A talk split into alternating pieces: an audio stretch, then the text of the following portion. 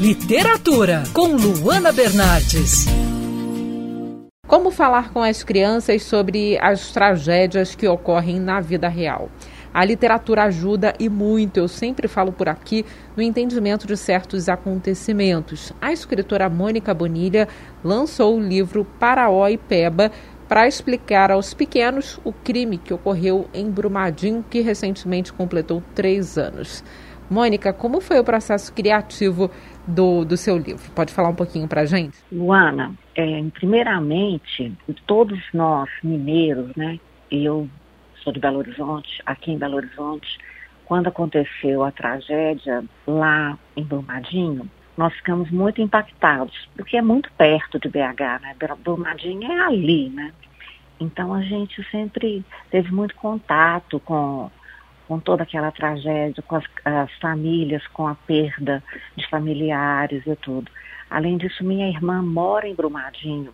Ela tem uma ONG lá, que é a Arca Serra, que trabalha com a sustentabilidade e o meio ambiente nas serras, Serra da Calçada e Serra da Moeda, que ficam em Brumadinho. Eu sempre tive uma proximidade grande com a região.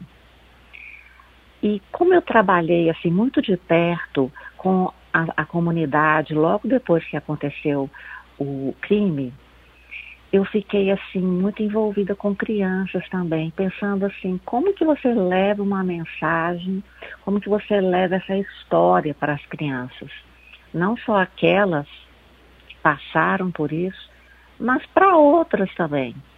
E que tipo de mensagem, que tipo de história você leva? Uma das imagens muito impactantes para a gente naquele momento foi que uns cinco dias depois da tragédia, nos nossos grupos de WhatsApp, é, rodou, surgiu, né, uma flor amarela que nasceu no meio da lama. Aquela imagem mexeu muito com a gente comigo em, especi em especial. E eu fiquei pensando assim como que a natureza podia falar tanto, né? Acabei fazendo um poeminha sobre aquela flor e me veio a ideia de trabalhar personagens da natureza para estar tá falando sobre a tragédia. Foi assim que aconteceu. Agora, qual o principal desafio de transferir um assunto tão doloroso para um, um livro infantil, né? Qual o desafio de passar essa mensagem para as crianças de uma forma lúdica? Eu acredito que o maior desafio na época, Luana, tenha sido que o livro foi é, concebido, né, ele foi composto durante o processo da, da, procura das famílias perdidas naquela lama, das vítimas, né? E como que você pensa numa história para criança no meio de tanta dor? Eu acho que esse foi o maior desafio. E sem colocar todo aquele peso, né, da, do luto num livro num livro que era um livro para criança. Eu acho que esse foi o meu maior desafio. Você pode falar um pouquinho, Mônica, sobre a importância da literatura para fazer a abordagem desses assuntos entre as crianças? Luana, é, geralmente as, os adultos acreditam que a gente não deve falar para crianças sobre luto, sobre perda, sobre uh, um divórcio, sobre um, um crime ambiental, alguma coisa nesse sentido. Mas, na verdade, o que acontece no próprio livro é que os peixes, assim como as crianças, eles não sabem o que aconteceu.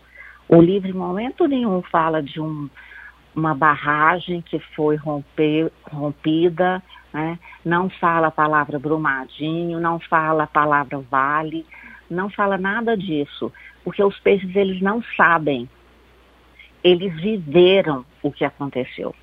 Né? Assim como as crianças, muitas vezes elas não sabem o que está acontecendo.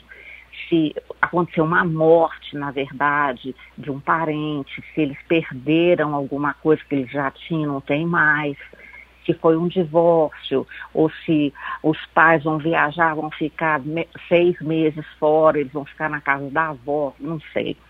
Então, eles não sabem exatamente o que, que vai o que está acontecendo, mas está acontecendo com eles. Então eles vivem aquilo que a gente não quer falar. Mônica Bonilha, autora do livro Paraó e Peba, um livro infantil que fala de uma forma muito delicada da tragédia em Brumadinho. Mônica, obrigada pela participação aqui na Band News FM. Eu que agradeço, Luana, foi um prazer. Quer ouvir essa coluna novamente? É só procurar nas plataformas de streaming de áudio. Conheça mais dos podcasts da Band News FM Rio.